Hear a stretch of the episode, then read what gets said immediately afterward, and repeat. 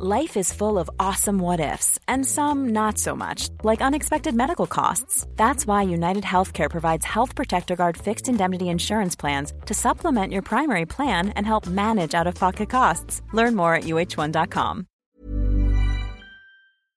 Heraldo Radio. El dedo en la llaga. Había una vez un nadie creía. Un país de historias inexplicables. Una nación con personajes asombrosos. Santo Tomás tenía razón. Hay que ver para creer. El México increíble, las verdades que duelen, la voz de los que callan, el dedo en la llaga. Infórmate, diviértete, enójate y vuelve a empezar. El Heraldo Radio presenta El Dedo en la Llaga con Adriana Delgado. Tengo la impresión de que dejo cosas por hacer. Llegó el momento de partir, no sé cómo fue. Saltar la valla de para atrás tu brazo, lanzamiento de deseo. En la carrera tú el primero, mañana no sabré ir. Y no es cuestión de karma, es un pacto, ya sé. Todo lo vivido se guarda, lo que duele se convierte en agua. Y, no sé si quiero tus besos, son los que están por venir. Tanta rigidez perfectual está hecha para mí. Modos diferentes de latir. Muy buenas tardes, les saludo con mucho gusto. Yo soy Adriana Delgado y les doy la, pues qué, la bienvenida, no, a este su programa, El Dedo en la Llaga, y no se las doy porque sé que siempre me siguen. Y por favor, mándenme sus mensajes en un DM al arroba Adri Delgado Ruiz. Por favor, los recibo, los comento. Y pues me da mucho gusto siempre que me den sus opiniones, propuestas de contenido. Y yo siempre empiezo con una canción porque me gusta como ponerle buen ambiente y sobre todo a esta hora, que ya son las 3 de la tarde, que se van a comer o que yo sé que me toca una hora bien complicada porque a esta hora pues ya están comiendo. Pero bueno, si me escuchan, por favor mándenme sus mensajes y también díganos si les gusta que empecemos con música porque yo creo que hay que hacerse la vida menos seria, menos complicada y echar todo para adelante. Así que así iniciamos este dedo en la llaga y estamos escuchando Modos de Pilar McCarthy. Y es una de las canciones favoritas de este, bueno, ya este verano ya va a acabar, ¿verdad? Pero bueno, fue una de las canciones favoritas de este, de este verano entre junio, julio y agosto. ¿Y qué les digo? A ver, por favor, el cubrebocas. Estamos en semáforo naranja. Y es una decisión del gobierno federal que ante toda busca prevenir y alertar a la población de que no va a restringir actividades económicas ni afectar su desarrollo. Pero sí nos piden, porque además no toda la carga es para el gobierno federal, Digo, Gatel es otro tema, ¿verdad? Pero el gobierno federal eh, está haciendo un gran esfuerzo, los hospitales están saturados y también tenemos que poner de nuestra parte y responsabilizarnos. Eh, cubrebocas, lavarse las manos, sana distancia. Y tengamos un poco de conciencia por aquellas personas que están vulnerables ante esta pandemia.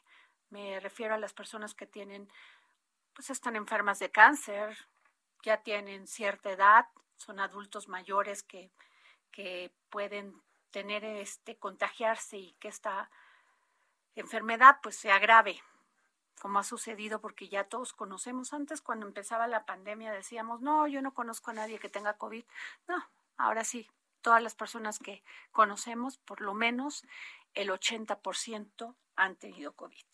Y bueno, fíjense que hace unos días leí una gran columna. ¿Qué, te, ¿Qué puedo decirles de él? Escritor, conductor, conductor de radio, conductor de televisión, en Azteca, en, en ADN 40, aquí en el Heraldo Radio, en el Heraldo TV, es compañero de nosotros, gran escritor en Milenio. Sí, me refiero a Ricardo Rafael. Ricardo, qué gusto este, saludarte por esta vía. Adriana, con esa presentación me haces la tarde, el día, Oye, no dije, de volverme a levantar. No dije ninguna mentira porque tú sabes todo lo que te ha costado el esfuerzo, el profesionalismo, eh, eres un intelectual y mira que no se puede decir mucho en este país y menos para el gobierno federal. pero, pero tú lo sabes. Oye, Ricardo, o sea, no sabes lo que sentí en el estómago cuando leí tu columna, cuando hablabas de Ladio Molina Zavala, que desapareció el pasado miércoles 14 de julio mientras llevaba unas vacas para la fiesta que se celebraría el día, el día de la Virgen del Carmen en Batacoincica, comunidad yaqui de la Loma de Bacum. Pues mira, Adriana, la verdad es que eh, vengo dándole seguimiento a lo que está pasando en Sonora ya desde hace algún tiempo y particularmente llamó mi atención, antes de este hecho que mencionas, pues la desaparición y luego el hallazgo del cuerpo de Tomás Rojo Valencia, ¿no? que es líder de, de DICAM y que además es un hombre pues muy connotado por su defensa del agua allá en, Sonora. Luego, pues, poco tiempo después, ah, fue asesinado Luis Urbina, también Ciudad Obregón, otro líder yaqui, también defensor de los derechos de este pueblo milenario de nuestro país. Y eh, en ese contexto, de pronto, dos meses después, desaparecen ya no dos, sino ahora diez personas se esfuman, todos pertenecientes a la tribu Yoreme, a la tribu Yaqui, eh, en efecto ah, desaparecen alrededor de la fiesta del Carmen, de la Virgen del Carmen, eh, en Loma de Baku, que está todavía al sur de Vicam y al sur de, de, Obregón, de Ciudad Obregón. Eh, y todo esto, pues según la denuncia de los voceros yaquis, pues se podría inferir está relacionado pues con la presencia del ejército en la zona que incautó días, pocos días antes de la desaparición, una cantidad muy importante de metanfetaminas por un monto superior a los 140 millones de pesos. Esto no señala directamente al ejército, pero evidentemente este decomiso podría haber detonado una suerte de represalia del crimen organizado para a su vez eh, provocar una división entre la población yaqui y el ejército pero también pues advierten que la pugna por los por los ah, por los bienes ah, las propiedades mineras en la zona pues hace tiempo que está metido en conflicto indícame conflictos por el agua. Entonces de pronto resulta que este conflicto en Sonora pues está atentando contra la población yaqui y no pasa nada no se llevamos pues ya casi siete semanas de la desaparición y nadie sabe nada, obviamente. Oye, Ricardo, pero esto unado a la, este, que lo, cuando localizaron al líder Jackie Tomás Rojo. Sí, claro, el primero que desaparece es Tomás Rojo Valencia, ¿no? El 27 de mayo y luego aparece en julio. Luego eh, Luis Urbina, que trabajaba con Tomás Rojo Valencia, es el segundo que es asesinado en Ciudad Juárez. Y ahora 10. ¿no? Entonces sí estamos hablando pues de, una acción deliberada en contra de esta población. Y hay un contexto que me atrevo a comentar contigo, con nuestra audiencia de Radio, eh, que, que, pues eh, no, puede pasar desapercibido. ¿no? Algunos somos de una generación eh, que nos tocó vivir, quizás la temprana, pero nos tocó vivir la aprehensión de Rafael Caro Quintero, allá en los años 80. Pues es extraordinario, pero ahora Rafael Caro Quintero es de nuevo uno de los líderes más importantes del narcotráfico en México. Él conduce el, el cártel de Caborca, que eh, ha venido pues haciendo lo mismo que con la población de aquí, con otras poblaciones. Y te lo digo claramente, el caso de la masacre de la familia Levarón pues está vinculado con la eh, con, la manera como este cártel se ha desplegado en Sonora. El asesinato de Murrieta, candidato ciudadano en Ciudad Obregón, está relacionado con la incursión de este cártel. Y desde luego muchas de las muertes que han puesto a Sonora hoy como el estado más peligroso del país. Entonces sí traes el despliegue de un cártel que está generando una eh, ola muy importante de sangre en Sonora, donde desde luego que los yaquis son víctimas principales, pero no son las únicas. Y frente a esto, vuelvo a decírtelo, nada. O sea, no hay nada que contenga lo que está ocurriendo en esa entidad hasta ahorita. Pues sí, o sea, muy difícil, Ricardo, porque esto es, está, pues, ante la situación, no bajan los feminicidios, no bajan los crímenes, Ricardo. ¿Qué ha fallado en la estrategia este, contra estos cárteles y, con, y en un tema de seguridad? ¿Qué ha fallado?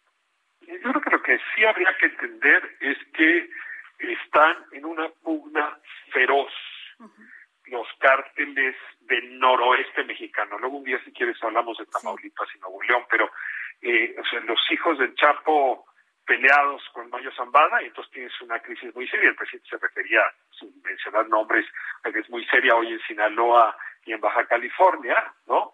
Esta crisis la aprovecha Rafael Coro Quintero y entonces se enfrenta con ellos. Entonces aquí tienes, pues digamos, a tres bandas de origen badiraguato, Sinaloa, en una disputa feroz, ¿no? Patricida. Y a esto súmale, pues, la línea tratando de ingresar de Chihuahua a Sonora y el cártel de Jalisco, Jalisco Nueva Generación tratando de subir a Sonora. Entonces, en realidad, es una glorieta de empresas criminales que no están disputando solamente las drogas, ¿no? Y a ver quién las compra y quién las vende. Están disputando el territorio, ¿no? De quién es cada milímetro del territorio. Y la verdad, Adriana, que ya no es una disputa, insisto, no solo por las drogas, sino por lo que hay en el territorio, ¿no? Por las minas, por el agua, por la tierra, en fin, por los caminos, por los negocios. Eh, a ver, la cantidad de extorsiones que están viviendo los productores rurales en Sonora y esas zonas eh, eh, se ha incrementado mucho. Y frente a esto, yo vuelvo a insistir, yo no veo ninguna acción deliberada ni del gobierno estatal ni del gobierno federal para detenerlo. Quizá la están haciendo y yo no la alcanzo a ver, pero lo que sí veo son los síntomas, las consecuencias, y pues cuando los síntomas crecen, pues sí hay un reclamo al doctor, porque pareciera que no le ha atinado ni al diagnóstico ni a la forma de intervenir la enfermedad. Eh, Ricardo, sin embargo, por ejemplo, el, el presidente visitó Aguililla, he visto por el tuit, ¿no? Los tuits que publican a varios secretarios de Estado que han estado en Aguililla, Michoacán, y hasta ahorita pues creo que ya se calmó la situación ahí. ¿Tú crees que ya se calmó y si esta estrategia de abrazos y no balazos funciona, Ricardo? Porque pues ahí están los, los, las cifras, los números de los muertos, de estas terribles confrontaciones muy violentas. Yo creo que el presidente nos sigue pidiendo paciencia, pero pues ya estamos a tres años del mandato y pues en realidad las extorsiones crecen y la tasa de letalidad de algunas regiones es altísima y yo no veo que estas fuerzas disminuyan en poder. Entonces, pues sí, a veces ir a Guindilla, a ver, el presidente fue a Badiraguato, ¿eh? En este contexto que te estoy hablando, estuvo hace tres semanas en Badiraguato, no sabes muy bien qué fue hacer, ¿no? Entonces, yo supongo que hay una estrategia, no la conozco, no la han explicado, no, no es tan simple como abrazos no balazos, ¿no? Ellos insisten en la mañana en que decía el presidente que es una estrategia mucho más basada en inteligencia, pero lo que sí te puedo decir es que no se ven los resultados. Y sí tengo evidencia de un empoderamiento de estos liderazgos. O sea, Rafael Cara Quintero no era nadie a principios de esta administración. Bueno, era un recuerdo, ¿no? Es como, como si trajeras a Darth Vader, que se lo mató su hijo Luke Skywalker, más o menos en la misma época en que desapareció Rafael Cara Quintero de la escena. O sea, es traer un personaje de los 80 al presente, ¿no? Y, ahora es un actor poderosísimo. Y a pesar de lo que ocurrió con la familia de Barón, por ejemplo, pues van y detienen los autores materiales, pero no se resuelve el tema de los autores intelectuales. Lo mismo que pasó con Tomás Rojo Valencia o lo mismo que ocurrió con, con Murrieta. que muy rápido saben quién disparó el gatillo, pero no quién está orquestando la violencia. Y en ese sentido yo sí temería que no se está actuando como se debería. Eh, Adriana, yo, yo tengo la impresión de que tenemos un crecimiento muy importante de estas empresas, que luego va a ser muy, muy complicado, no solo quitándolas de encima por su poder eh, relacionado con las drogas, sino porque están incursionando en otros negocios eh, frente a los cuales llegaron para quedarse, ¿no? Difícilmente van a poder, vamos a poderlos sacar de esos negocios. Híjole, pues qué complicado el panorama, Ricardo, porque este pues esto está alejando en muchos de los estados la inversión. Eh, la gente tiene miedo, eh, hay inseguridad. ¿Qué decirle? es muy importante cómo lo está señalando. Por eso yo trato ya a de no utilizar organizaciones del crimen organizado, sino empresas criminales. Son, son empresas y funcionan como empresas, es decir, lo que hacen es extraer recursos de manera ilegal. Entonces, ah, tú me contarás cómo están las cosas en tu estado, Veracruz, pero yo te puedo decir que en Michoacán, los, en efecto, los aguacateros ya no pueden más. No hay precio del aguacate que soporte el nivel de cuota que tienen que estar pagando. Y los productores de uva en Sonora. Pero ahora déjame irme al Estado de México. ¿no? los proveedores de piedra, de cemento, de grava, han hecho que los precios en el Estado de México estén en dos y tres veces su valor, porque tienen que pagarle a una cadena de criminales. Entonces, yo, creo que sí, ya estamos ante una evolución de la empresa criminal que no hemos querido llamar por su nombre. el, pago de suelo, como le llaman, ¿no? sí, el presidente decía es que solo la extorsión es el delito que ha crecido. Pues, ¿cómo no va a ser el delito que más crece? Y mira que a ver quién se atreve a denunciar. O sea, crece a pesar de que se denuncia poco. ¿eh? Imagínate que se denuncian todas las extorsiones. Porque en realidad lo que estamos viendo es el, no el nacimiento, pero sí la presencia de una entidad que disputa en los derechos fiscales que tiene el Estado mexicano. Es decir, que va a extorsión a cambio de ofrecer seguridad o a cambio de que las empresas puedan seguir funcionando. Y la verdad, Diana, pues ¿quién quiere invertir en un país donde resulta tan caro para tu vida y tu patrimonio invertir? ¿Sabes quién? Quien no tiene oportunidades de irse. ¿no? Entonces, si vamos a tener a los inversionistas más pobres atrapados en México y a quienes tienen más recursos con posibilidades de llevarse el dinero, pues prefiriendo otras regiones del mundo o del planeta que, en efecto no sean tan demandantes. Nos coloca en una circunstancia muy, muy complicada. Sí, porque independientemente de las reglas que se cambien o no con la con la este las reformas a la industria energética, a la eléctrica, este y todos estos amparos que se han llevado, que se han dado, el tema es la seguridad, Ricardo. Pues es que es un costo muy alto. Digo, vámonos al origen del Estado, ¿no? ¿Por qué se inventó el Estado? fundamentalmente para asegurar pues, la vida normal y regular de, las personas, ¿no? Y, particularmente darle certidumbre a las relaciones comerciales que permiten generar riqueza y esa riqueza te permite vivir. Por eso los reyes, ¿no? Lo que hicieron fue asegurar los caminos, los romanos, ¿no? Era clave asegurar la tranquilidad de los caminos del comercio. ¿En dónde nos encontramos hoy en México? pues que sí es un problema sacar el aguacate de, de, de, Michoacán, que sí es un problema serio cultivar uva o cultivar jitomate. Es un problema muy delicado tener un negocio en algunas de estas ciudades de nuestro país, porque además estas cuotas van creciendo. Claro. ¿no? Que sí es muy caro para la gente con menos recursos construir, porque la piedra te cuesta muy cara y la grava y la harina también. Entonces sí es un flagelo que, que me parece que es un poco alevoso pedirnos que no hablemos de él cuando evidentemente está creciendo. Y aunado esto a una crisis económica, que digo, no es culpa del gobierno federal, o sea, es un tema también que entiendo que es una crisis económica mundial por la pandemia del COVID-19, pero aunado a esto es todo un, este, una, una pólvora. Me, haces pensar con la palabra aunado, porque se me antoja usar una palabra distinta, quizás está provocado, Adriana. Porque, a ver, ¿qué ocurre? El COVID hizo que las, las personas nos replegáramos de nuestras actividades. Cerrábamos nuestros negocios, cerrábamos en casa, entonces dejamos el espacio público en las calles.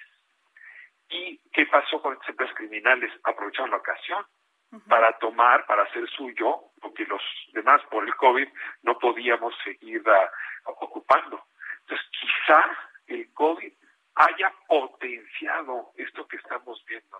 Es decir, es una de las consecuencias indeseadas del propio encierro, que provocó el COVID. Lo dejo como hipótesis, pero perdóname si me atrevo aquí a compartirla con tu audiencia y contigo, pero me parece que hay una secuencia lógica que valdría también la pena revisar. Pues muchas gracias, querido Ricardo Rafael, como siempre, es un placer conversar con alguien de tu nivel, de tu sabiduría y de tu inteligencia.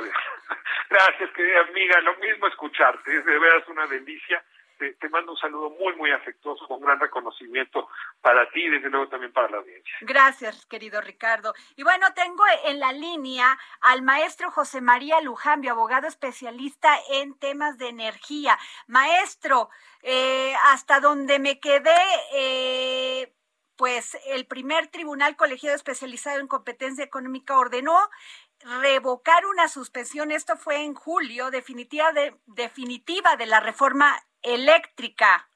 ¿Usted qué nos puede decir? ¿Cómo va este, este proceso? Claro que sí, Adriana, y desde luego muchas gracias por, por el espacio y la oportunidad de platicar con, contigo y con tu Gracias, maestro.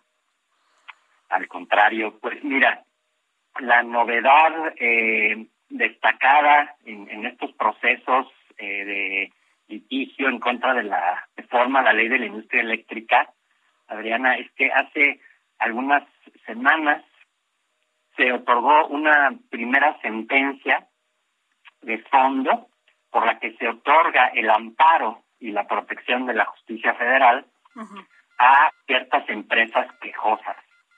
¿Qué quiere decir esto? Que los jueces de distrito mm, especializados en materia de competencia económica están determinando que la reforma efectivamente viola la Constitución.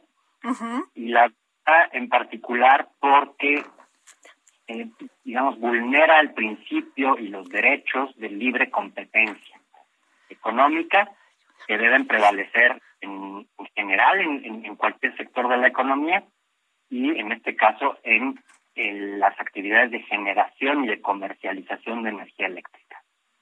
Híjole, pues se antoja complicado, ¿eh?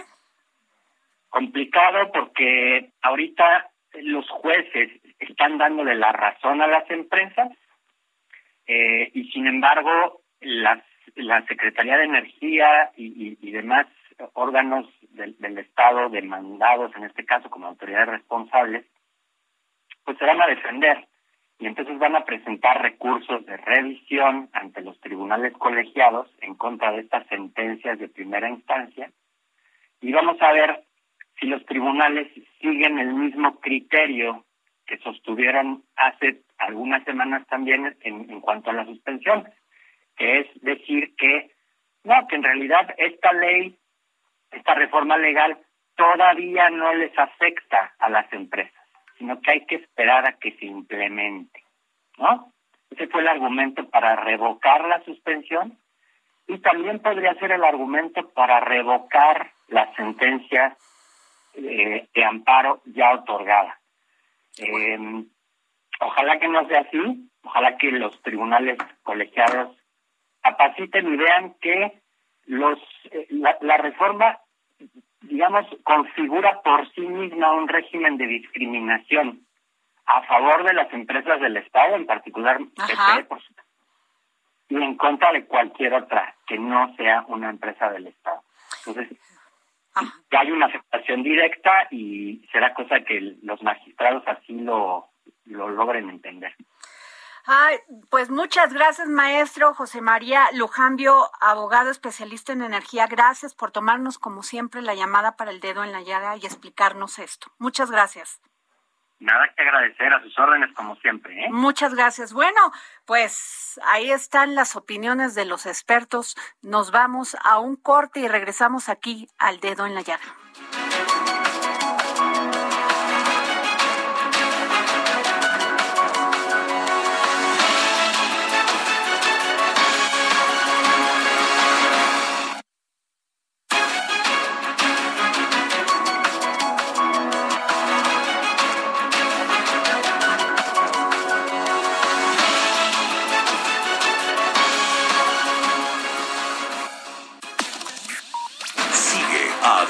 En su cuenta de Twitter arroba Adri Delgado Ruiz. Además, te invitamos a enviar tus opiniones y comentarios en texto o por mensaje de audio a través de WhatsApp al 55 2544 3334. Y si quieres escuchar El Dedo en la Llaga de El Heraldo Radio, en cualquier momento y donde quiera que te encuentres, descarga el podcast disponible en Spotify y iTunes. Heraldo Radio. La HCL se comparte, se ve y ahora también se escucha.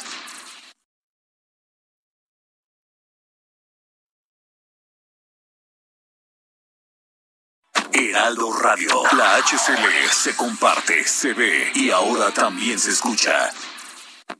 Sigue a Adriana Delgado en su cuenta de Twitter en arroba Adri Delgado Ruiz. Y envíanos tus comentarios vía WhatsApp al 55 25 44 33 34 o 55 25 02 21 04.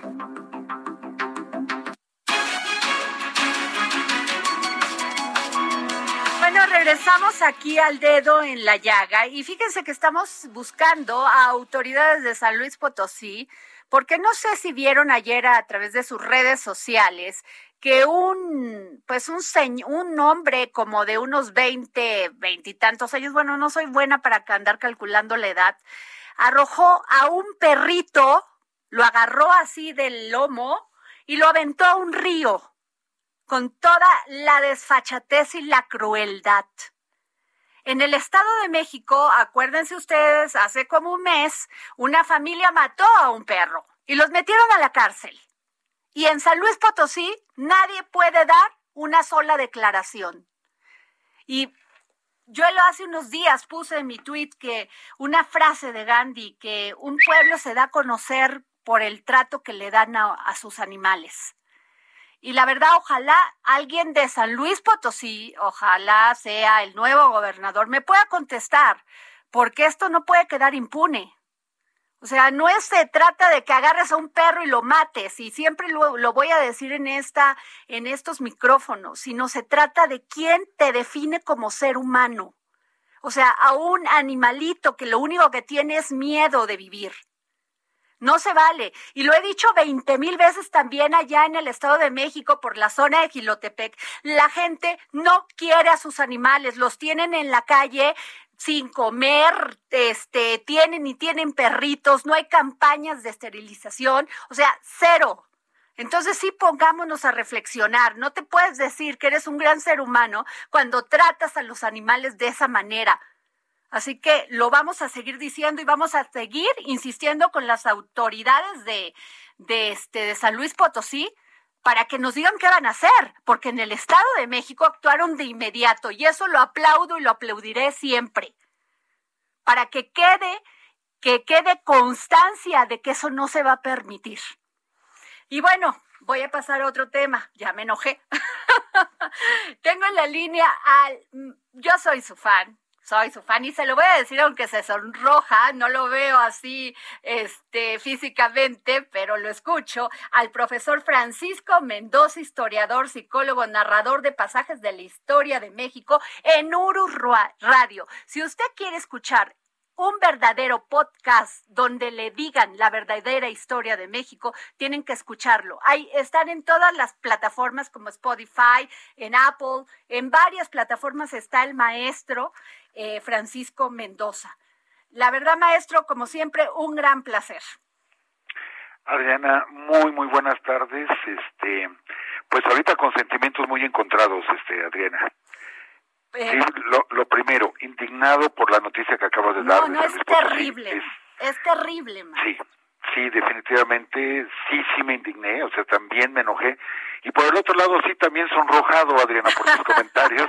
Muchas gracias, te lo agradezco Usted como se siempre. lo gana todos los días, maestro. La verdad es el mejor podcast de historia que he escuchado. Gracias. Y gracias por a, a tener, o sea, darnos ese acceso a la cultura. La verdad se lo valoro, el gran esfuerzo que hace. Así que todos inscríbanse, métanse a Spotify. Y aquí ya ahorita le conseguí cinco clientes. Muchas gracias. Te lo agradezco mucho, como siempre. Maestro, eh, hoy se firmaron, el, el, el, presidente Andrés Manuel López Obrador firmó lo, pues un acuerdo donde conmemoró este 24 de agosto los tratados de Córdoba. Usted tiene en su podcast un, un este, pues hace referencia a esto y yo quiero que nos pueda decir a la audiencia de qué se trataron estos tratados de Córdoba. Adriana, mira, qué bueno, qué bueno y, no estoy como que inclinándome partidista, o sea, de manera partidista. Procuro no hablar de cuestiones de política, pero qué bueno que una fecha como hoy se, se recuerde. Es una fecha que normalmente se tenía olvidada. El 24 de agosto de 1821 Agustín de Iturbide junto con Juan O'Donoghue, que era, bueno, se le considera el último virrey, aunque él ya no llegó como virrey, sino como jefe político, por cambios que hubo por la constitución de Cádiz, pero bueno, siempre le decimos el último virrey. Ahí en Córdoba firmaron, sí, el reconocimiento de España a la independencia de México. Pero como Donojo no estaba autorizado para, para firmar y ceder eh, territorios o, o declarar una independencia o aceptar una independencia, no fueron aceptados dichos tratados por España. Entonces, esos tratados, lo que, lo, de lo que hablaba, que lo decimos en plural, realmente es un solo tratado, pero se ha quedado así como costumbre decir los tratados, lo que establecía era que México se iba a convertir en una monarquía constitucional moderada. En eso nos íbamos a, convertir. Y todo esto, Adriana, si, si, si me permite hacerte un poquitito de historia, esto salió entre Agustín de Iturbide y Vicente Guerrero cuando comienzan ellos a platicar, que se empiezan a cruzar cartas, eh, Guerrero quería una república y Agustín de Iturbide quería un imperio. Entonces no se ponían de acuerdo y decidieron, bueno, ni tú ni yo, que sea una monarquía constitucional, o sea, mitad y mitad. O sea, un monarca, eh, lo que fue un imperio, pero este con la otra parte, con un congreso, ¿sí? Que iba a controlar al, al, al emperador. Que bueno, cuando Iturbide ya estuvo en el poder, desconoció al, al Congreso y bueno, eso le costó la, eh, que abdicara ¿no? al trono. Pero bueno, de eso tratan los tratados de Córdoba, aunque hacemos mención, no fue reconocido por España. España reconoce nuestra independencia hasta 1836, 15 años después, es cuando España reconoce que somos independientes. Pero bueno, digamos, sería como un acta de nacimiento, por así decirlo, esos tratados de Córdoba. Por eso es importante que recordemos esta fecha. Maestro, pero eh, casi considerarse como una extensión del plan de Iguala, creo que está exagerado, ¿no? Sí, definitivamente sí. Eh, eh, el plan de Iguala establecía que se, se iba a ofrecer la corona de, de, de México a, a, Fernando VII o a alguien de la familia de los Borbones. Pero ya los tratados de Córdoba establecen, le puso ahí a Agustín de Iturbide una cláusula más, ¿sí? se le aumentó donde dice, bueno, y si ninguno de ellos acepta, entonces que se escoja a alguien de México. Obviamente, pues él era el número uno, ¿no? Él era el que estaba ahí puestísimo.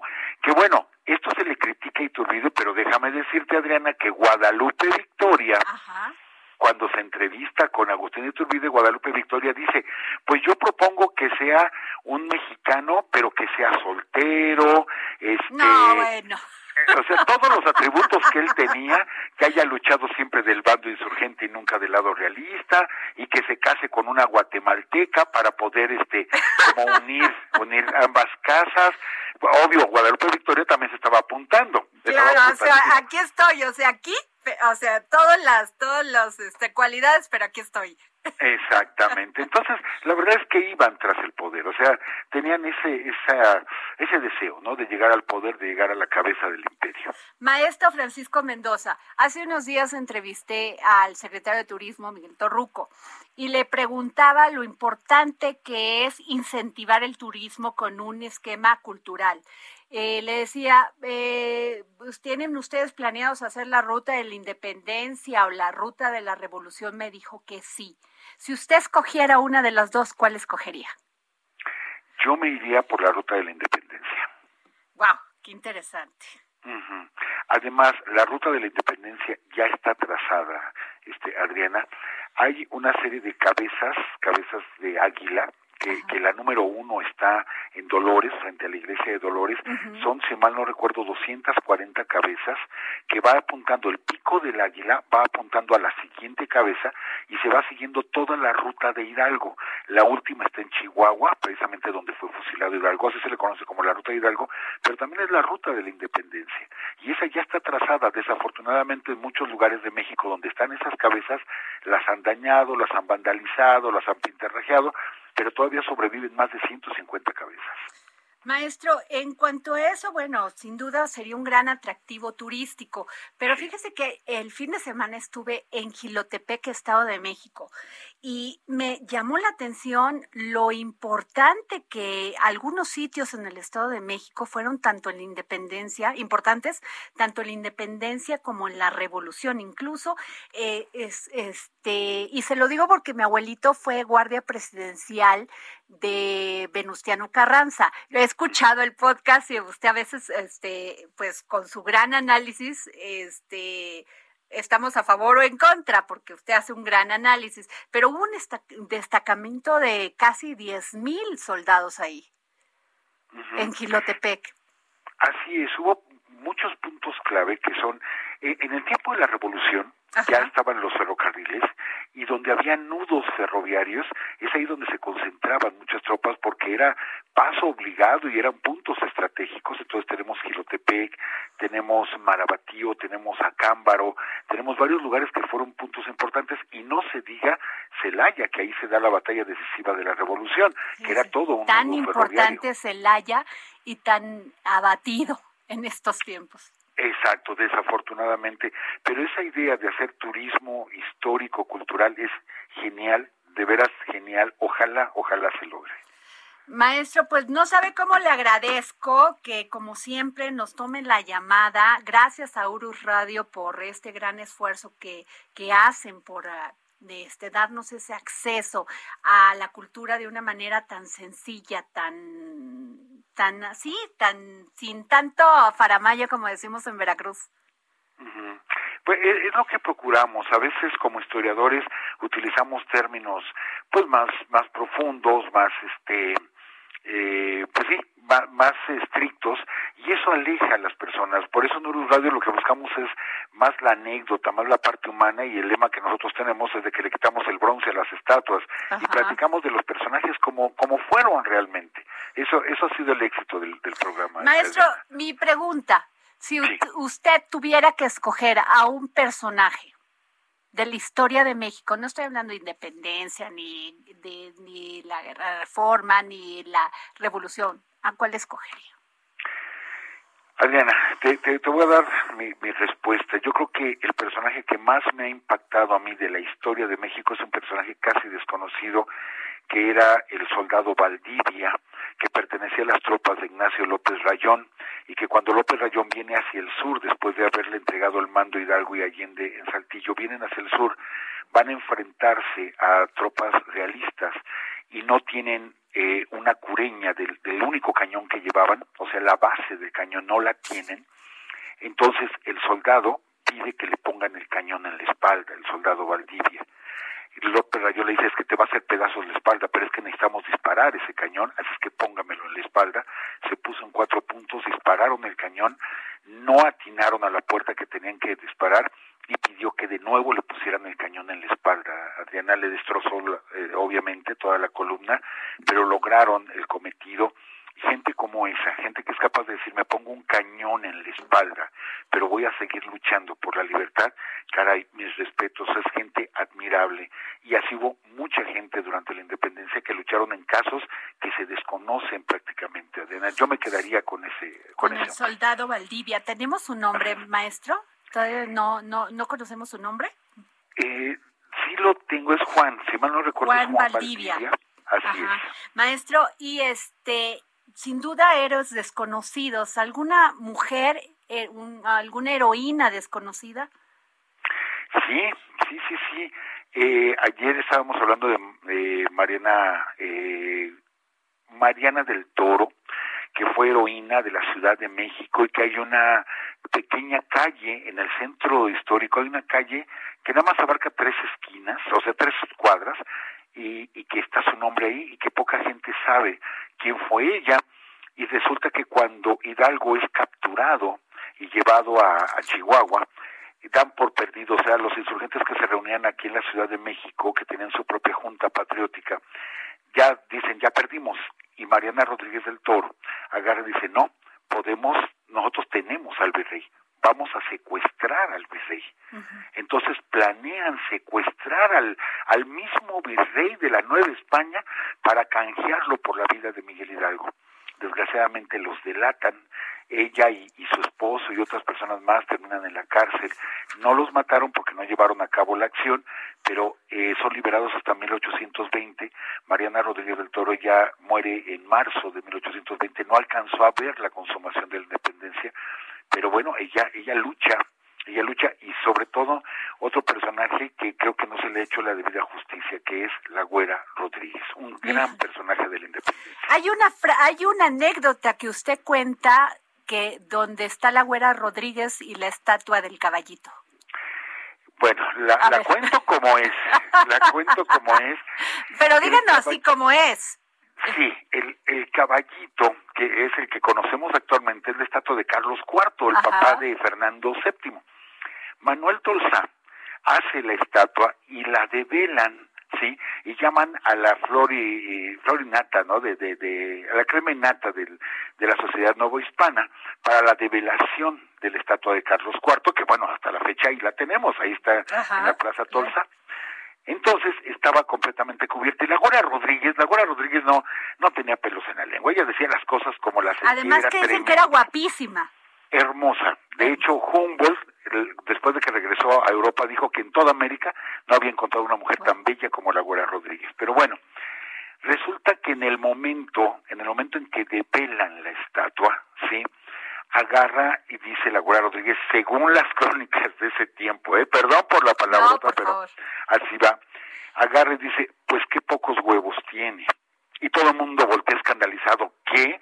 Sí, sí, el caballo, o sea, vean que los tiene muy chiquititos, no, no, no corresponden. Realmente ella estaba criticando a Carlos IV.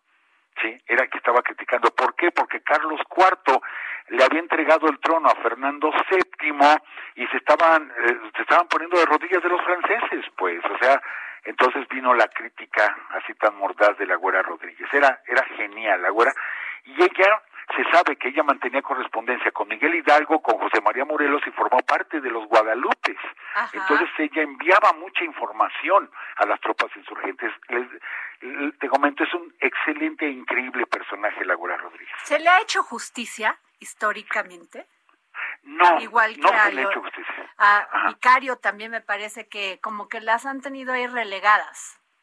Así es, en el caso de la Guara Rodríguez, y, y, lo voy a decir como lo he dicho en el Radio, se le ha condenado porque ella luchó por nuestra independencia en la cama, sí, sí eh, conquistando a, oficiales realistas y acostándose con algunos de ellos para sacarles información. Eso es lo que se dice, eso es lo que se comenta. No se ha comprobado muchas cosas de la Guara, pero que sí era un personaje muy especial, lo era, entonces, condenada. De hecho, quien la rescata, pero al mismo tiempo la condena es Artemio de Vallarispe. Él la rescata, rescata al personaje, pero también la condena diciendo que prácticamente era una cortesana, ¿no? Pero de todos modos, es válido que haya luchado como haya luchado, y si hubo hombres que se cargaron un cañón en la espalda, o hubo mujeres que tuvieron relaciones con un soldado este español para sacar información, bienvenidos, son héroes todos ellos. Así es. Pues muchas gracias, maestro Francisco Mendoza. Siempre es un placer platicar con usted de su conocimiento, de su cultura. La verdad, yo soy su fan. Lo pueden seguir al maestro en las plataformas de, eh, en la página de internet, ¿no, maestro? De Urus Radio. En la página de, en las plataformas como Spotify, eh, Apple TV, Apple, perdón, y más, ¿no? Así es. Sí, ahí en YouTube igual nos encuentran y, todo, y todos los lunes a las 10 de la noche transmitimos en, en, vivo por, por la plataforma de Spreaker, todos los lunes a las 10 de la noche. Y ya acabó ayer la, la, toda la, toda la dinastía de los estados, ¿no? Ayer terminamos con Ciudad de México. Así es. Ayer terminamos con Ciudad de México y comenzamos el próximo lunes con una serie que saldrá de cinco a seis programas hablando del el sitio de Querétaro desde enero hasta el fusilamiento de Maximiliano, todo lo que se vivió en la ciudad de Querétaro. Maestro, pues yo soy su fan y aquí nos vamos a volver fans todos. Así que muchas gracias, maestro Francisco Mendoza. Te agradezco como siempre, Adriana, de veras, y, y, este y me quedo sonrojado. Así me vas a dejar sonrojado este, por tantos comentarios tan halagadores, de veras, te los agradezco muchísimo. Bueno, pues nos vamos con, gracias maestro, con Mente Mujer. Mente Mujer, la voz que inspira. Hola Adriana, ¿qué tal? Buenas tardes, gusto en saludarte a ti y a todo tu auditorio. Efectivamente, Adriana, la generación millennial, los jóvenes que nacieron entre 1980 y 1999, son los grandes perdedores del actual sistema fiscal mexicano, esto según el Centro de Investigación Económica y Presupuestaria. Además de enfrentar condiciones económicas y sociales desfavorables, las personas con entre 22 y 41 años no solo deben de trabajar para financiar las pensiones de sus padres y sus abuelos, también deben de ahorrar para la suya. Este panorama es más gris para las mujeres, quienes en su mayoría trabajan en la informalidad, además de que reciben salarios menores a los de ellos.